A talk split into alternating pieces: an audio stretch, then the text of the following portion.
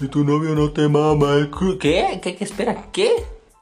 ¿Qué es esto? ¿Qué clase de música es esta? Es que, es que no lo entiendo. Es que en mis tiempos no se perreaba.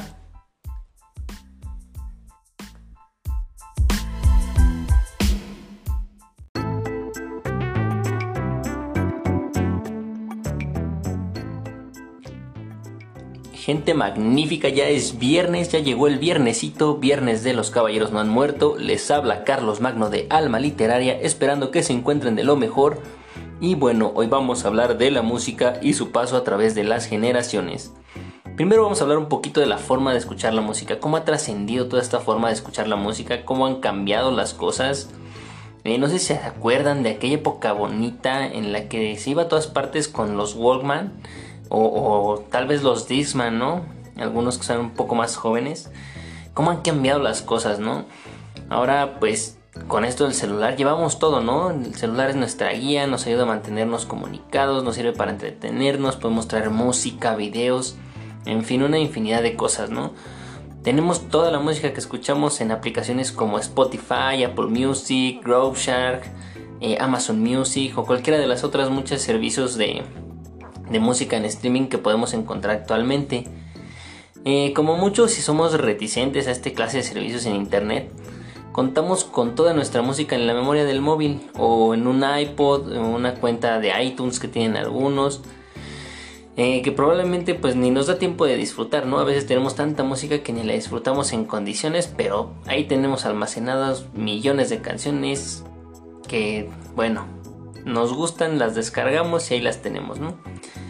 Eh, aparte todavía hay gente, hay gente que va a las tiendas de turno, a los grandes almacenes, compra todavía los discos en formato físico y no les quito valor, digo, de hecho a mí me gustan más, pero siendo realistas cada vez es menos, ¿no? Es menos, menos esta pues este formato, ¿no? De manejar la música es un poco más difícil de conseguir, es un poco más caro también. Y veo, por supuesto tampoco nos olvidamos de la piratería, ¿verdad? Que yo creo que esto está en la cima de la lista de métodos de consumo de música, desgraciadamente, y para la que poca solución se ha conseguido encontrar al día de hoy. Eh, pero bueno, este es otro tema. Ahora, ¿cómo era el mercado de la música hace unos 30 años? ¿no? Hablamos de los años 90. Eh, pues si miramos los porcentajes que podemos descubrir en varios medios, y que han sido creados por la RIA, la Recording Industry Association of America, eh, podemos ver que el reparto del sector estaba mucho más claro. Por ejemplo, podemos tomar como referencia el año de 1983. Había dos fuentes principales, el cassette, que tenía un porcentaje del 47.8% dentro del mercado, y por otro lado los LP y los EP que se mantenían con un 44.6%. Eh, acababa de nacer el disco y se iniciaba una carrera por conseguir el formato más pequeño para este tipo de contenido, ¿no? Para esta música que haría desde entonces que nada volviera a ser igual, ¿no? Y así era la música hace 30 años. Eh, ya se había producido realmente el que era un gran cambio en aquella época. Podíamos escuchar música, como bien lo dije, en los cassettes que se consideraban muy pequeños ya no se necesitaban estos tocadiscos gigantes junto a sus conocidos discos de vinilo. Eh, la música pues ya incluso era portátil, ¿no? Como les comentaba del Walkman. Eh, había que ir a la tienda, comprar tu cinta, tu cassette que quisieras del artista que más te gustara. Y una vez que lo tuvieras necesitabas aún una cosa más, que era tu reproductor, ¿no? Eh, y pues digo, esperabas llegar a casa, introducíamos esta pequeña cinta y le dábamos al play, ¿no? Tampoco tenía mucho más. Era como que el play y nada más. Después se fue implementando en algunos otros el, recording, el poder regresar al cassette, adelantarlo un poquito. Pero en los primeros, pues vaya, los primeros dispositivos que reproducían cassette era únicamente el play.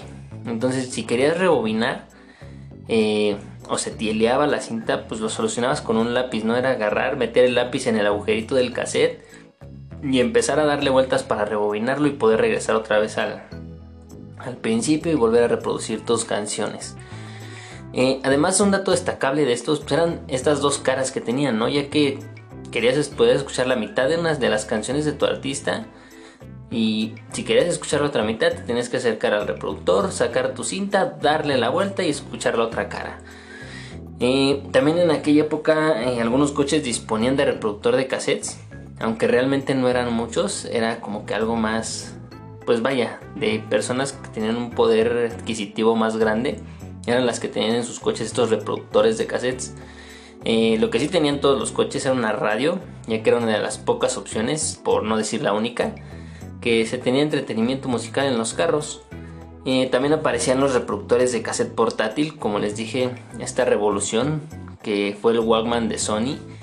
Eh, por aquella época la gente estaba maravillada, ¿no? Al poder salir con aquellos reproductores que no cabían ni en, tus bolsillos, ¿no? Eran unas cosas bastante grandecitas. E incluso sacaron, pues, estos porta Walkman que te los podías pegar al cinturón o, en las, ahora sí que en la villa, en la cintura. Y pues digo, están estas cosas que al, más mínimo salto o en un este movimiento brusco se paraba la reproducción y tenías que volver a poner play. Eh, pero así es como era la música antes, digo, ya de verdad en ese tiempo era un invento maravilloso. A mí me tocó vivirlo y era como que, wow, ¿no? O sea, era el, invento del siglo, ¿no? Según fueron pasando los años, el mítico compact disc o CD comenzó a aparecer con mayor fuerza en la vida de la gente. Estoy hablando más o menos de finales de los 80s, principios de los 90s. Eh, el grosor era pues mucho menor, tenía más almacenamiento, mejor calidad de reproducción, era mucho más manejable. Y el cassette y el Wallman de Sony pues tenían ya los días contados, ¿verdad? Eh, vamos a admitirlo, ¿no? Creo que pocos inventos se nos pueden ocurrir tan revolucionarios en la música como el compact disc. todos lo hemos utilizado creo que en más de una ocasión. Y de hecho con él comenzó esta era digital, ¿no? Las copias y todos los problemas que conocemos, la piratería. Y pues que han hecho que la industria de la música esté abandonando este formato físico cada vez más. Eh, comprábamos un compact disc y lo utilizábamos en el coche, ¿no? En la calle con, con el Discman, que también es un, fue un reproductor portátil de Sony que continúa en esta línea del Walkman y que también se pausaba con cada pequeña vibración, ¿no? O sea, tenía también este mismo problema y también era, digo, redondo, grandote y era difícil de, de portarlo, ¿no? Pero al final, como les digo, también inventaron estos portadisman en los que los puedes traer para salir a correr, para ir por la calle escuchando y de verdad, ¿no? O sea, era, era algo bastante revolucionario, ¿no? También podemos escuchar nuestros compact disc en, casa con la computadora o en cualquier otro sitio ¿no? que se nos ocurriera siempre y cuando tuviéramos un, reproductor de estos. Era bonito, era fácil, era legal. Y digo, la época actual es buena también para el usuario, pero por supuesto no ha sido tan buena para las compañías. Como les digo, hoy en día pues la piratería ha alcanzado pues niveles superiores. Es mucho más fácil descargar música y estarla pues sí pirateando, ¿no? A precios mucho más bajos. Y digo, ahorita con estas plataformas del streaming se ha nivelado un poco, pero pues la piratería es algo muy difícil que, que, se pueda erradicar. Eh, ahora bien, en, el gráfico en el que estábamos viendo estos dos grandes modelos que estaban en la cima del porcentaje total del mercado, ahora vemos hasta 15 modelos diferentes, ¿no? Compartiendo únicamente el, CD como un elemento en común, ¿no? O sea, ahí hay muchos este, diferentes reproductores de, de CD, eh, como les digo, computadoras, laptops, etc. Y digo, actualmente hay muchísimos reproductores, pero como les digo, también el CD ha ido muriendo, ya es poco común que, que una persona compre este tipo de formatos. Como les digo, ya las plataformas de música en streaming pues han revolucionado la era. Y es ahora como, lo, como escuchamos la música, ¿no? La, mayor, la mayoría de nosotros. La verdad es que es toda una reflexión del cambio que ha tomado la industria y que seguramente seguirá tomando, ¿no? Entre los próximos años, ¿no? Tal vez después veamos otro tipo de, de formas de, de, distribuir la música, no sé. Y digo, desde aquí han pasado una selección de aparatos que han servido como evolución hasta llegar a lo que ahora conocemos, ¿no? Como les digo, pues los primeros MP3, por ejemplo, ¿no? Que no tenían pantalla, ¿no? Funcionaban con pilas, ¿no? Estas pilas como de reloj. Eh, pues yo creo que este es uno de los más grandes ejemplos. Después lo que venía siendo el iPod, todo eso, que eran cosas pequeñitas donde empezó a tener todo eso. Y digo, Ahí era donde antes existían estas estanterías llenas de vinilos, de cassettes, de discos que nos gustaban, digo, en todos nuestros cantantes de nuestros grupos favoritos. Ahora vemos carpetas, ¿no? Carpetas de discos que se amontonan en, en nuestros ordenadores, en nuestro celular, en nuestros reproductores de música en streaming. Ahorita ya es una forma muy distinta de, escuchar la música y de consumirla. Eh, pero bueno, ahora bien, hablemos de los géneros musicales, ¿no? De esta diversidad musical entre la música de hace algunos años y la música de hoy en día. Y por supuesto de sus bailes, ¿no? Creo que es algo que siempre va de la mano, ¿no? En la mayoría de los géneros siempre han existido bailes. Eh, y también digo, han trascendido y han evolucionado de, de maneras pues bastante, bastante curiosas, ¿verdad? Eh, digo, sabemos que la música ha existido desde el inicio de los tiempos de la humanidad y a lo largo de milenios ha cambiado y trascendido muchísimo, pero vamos a enfocarnos en las últimas décadas de la música. Eh, la verdad es que la música tiene un papel muy especial en nuestras vidas. Eh, un estudio de la Federación Internacional de la Industria Fonográfica dice que México es la nación que más música escucha en el mundo, con un promedio de 3.5 horas al día.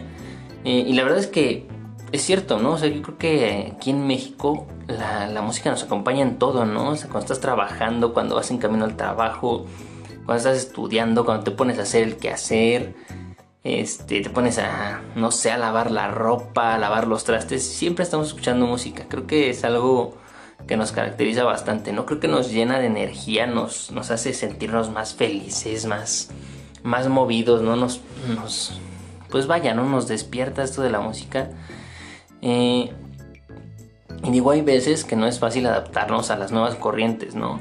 Por ejemplo, han surgido nuevos géneros que yo en lo personal pues no me gustan, ¿no? Sinceramente no los consumo porque no son de mi agrado y no puedo adaptarme a estas nuevas corrientes, ¿no? Quizás porque recordamos, no estas melodías, ¿no? De nuestras épocas que nos marcaron momentos importantes, entonces es difícil adaptarse a algo nuevo. Y yo sinceramente pues no comparto mucho esta, pues este tipo de, gustos por los géneros actuales, ¿verdad?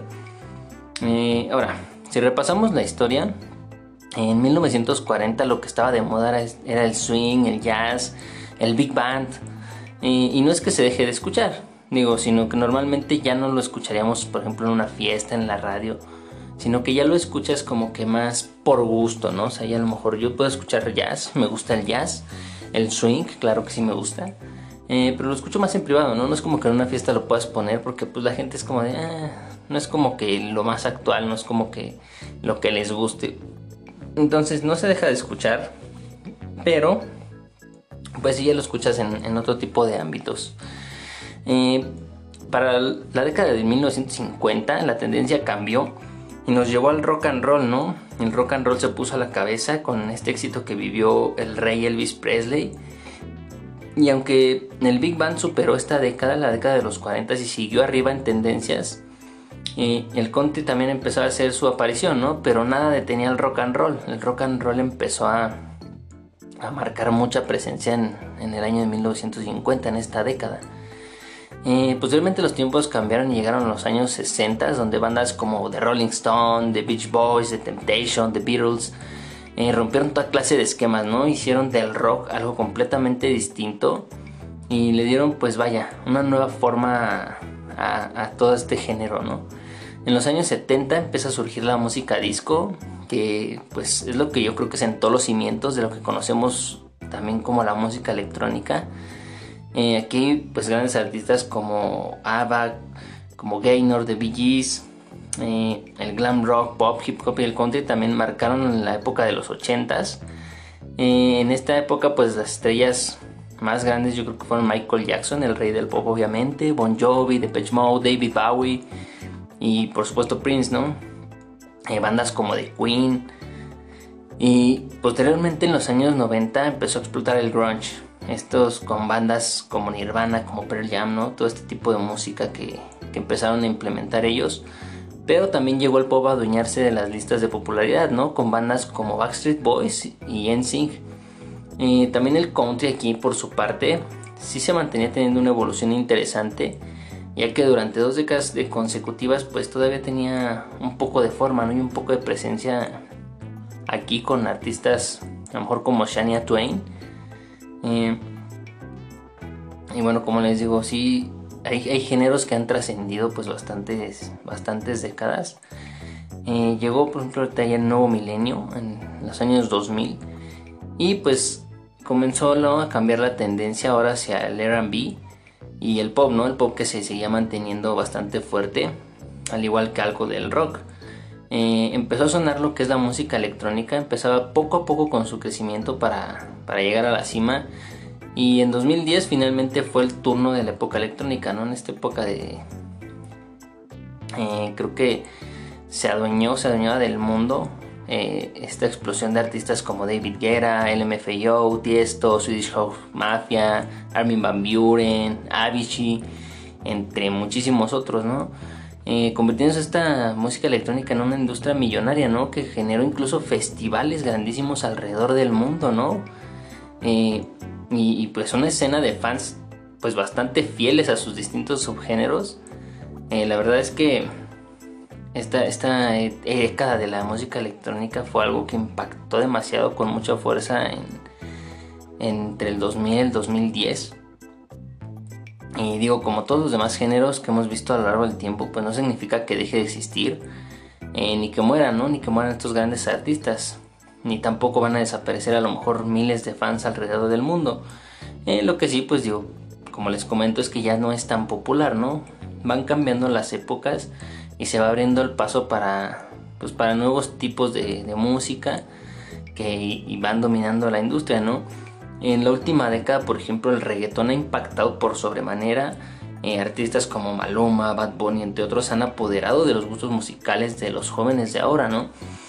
Eh, pues si bien las canciones de antes eh, tenían mensajes positivos, letras divertidas, pegadizas, sin ningún tipo de vulgaridad o con bonitas historias, eh, digo, no voy a generalizar tampoco porque claro que había algunas canciones con unas letras un poquito subidas de tono, pero en su gran mayoría eran letras románticas, ¿no? Y, aparte los géneros no eran tantos como los de ahora.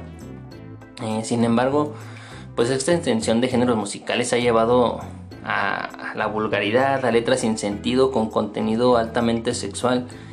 Eh, también ya que los géneros se extienden, los bailes lo hacen consigo, ¿no? Como les comentaba. Entonces siento que han envenenado cada vez más a la juventud con ese combo, ¿no? De letras vulgares y bailes vulgares.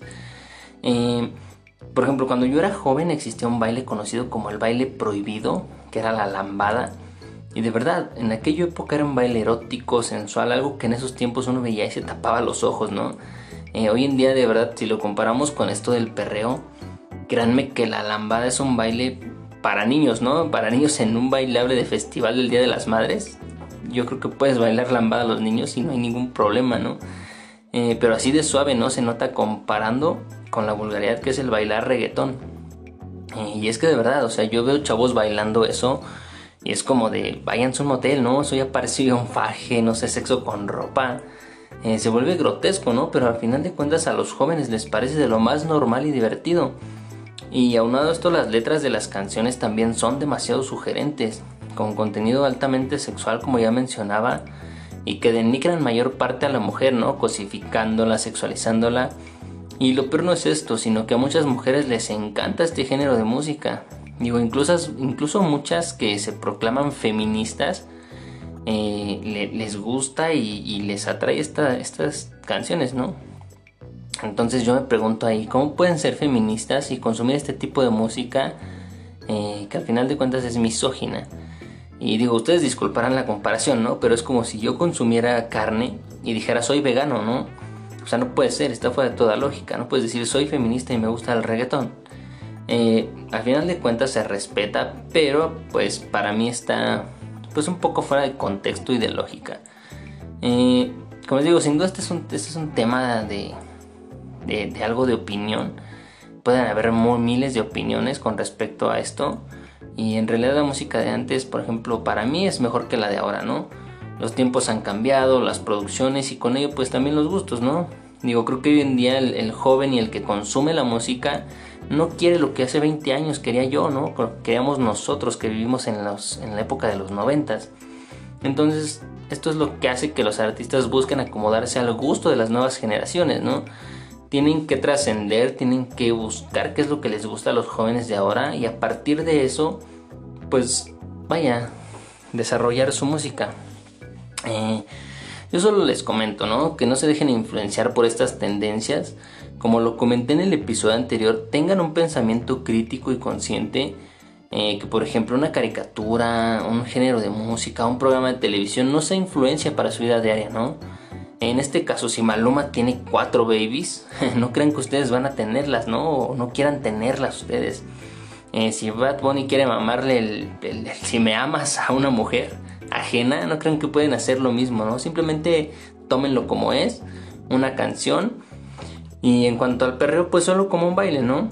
Eh, no porque tenga estos tonos sexuales y una chica baile con ustedes, hombres, lo lleguen a malinterpretar, ¿no? No quieran llevársela a la cama. Digo, esto ya es cosa aparte y debe de haber un consentimiento. Eh, entonces, es un baile y se acabó. y en su caso, mujeres, pues también, ¿no? O sea, aclaren que solo es, pues quieren bailar, que solo quieren divertirse, pero sobre todo respétense y cuídense. De verdad es triste tener que decir esto, pero por desgracia vivimos en una sociedad que se está pudriendo. Y si ustedes no se cuidan a sí mismas, difícilmente alguien más lo hará. Si ustedes no se respetan, difícilmente alguien más lo hará. Eh, hoy en día, pues cada vez las letras explícitas y, y sexualizadas son más normalizadas también. Digo, quizás a las nuevas generaciones les gusten las canciones que tengan este contexto. Y pues es complicado, ¿no? Hacer entender a una persona de otra generación que esto es un gusto adquirido por la música. Eh, pero en fin, digo, la, polémica y el debate nunca se va a terminar. y bueno, pues la verdad es que son muchas cosas, este, gente magnífica. Hay, hay mucho contexto detrás de todo esto. Como les comento, pues a lo mejor nosotros digo, si me están escuchando, si vienen de la época de los 90, a lo mejor nosotros no vamos a entender los gustos musicales y los cambios que han surgido en la música a través de los años. Eh, a lo mejor seguimos aferrados a lo que nos gusta, a lo nuestro. Eh, y de igual manera, ¿no? Tal vez las generaciones de ahora no aprecien la música que nosotros apreciábamos y como les digo, es un, es un debate sin fin, ¿no? Es algo que nunca terminará. Creo que solo nos queda eh, pues respetar, aceptar y seguir nuestras vidas, ¿verdad? Y bueno, la recomendación de esta semana, amigos, es para toda esta banda futbolera, pambolera. Eh, láncense a Spotify y escuchen a mi buen amigo Osvaldo con su podcast The Special One, donde van a encontrar los resúmenes de la Liga MX, de la Champions, de la Premier League, entre otras cosas. La verdad, mi amigo Osvaldo es todo un experto en estos temas eh, de igual manera lo van a encontrar en YouTube de Special One. Síganlo, digo, si les gusta todo esto del fútbol, todo esto del deporte.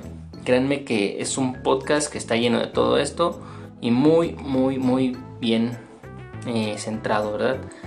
Como les digo, es todo un experto, sabe muy bien todo, todo este tipo de cosas. La verdad es que les va a gustar a ustedes que si son futboleros.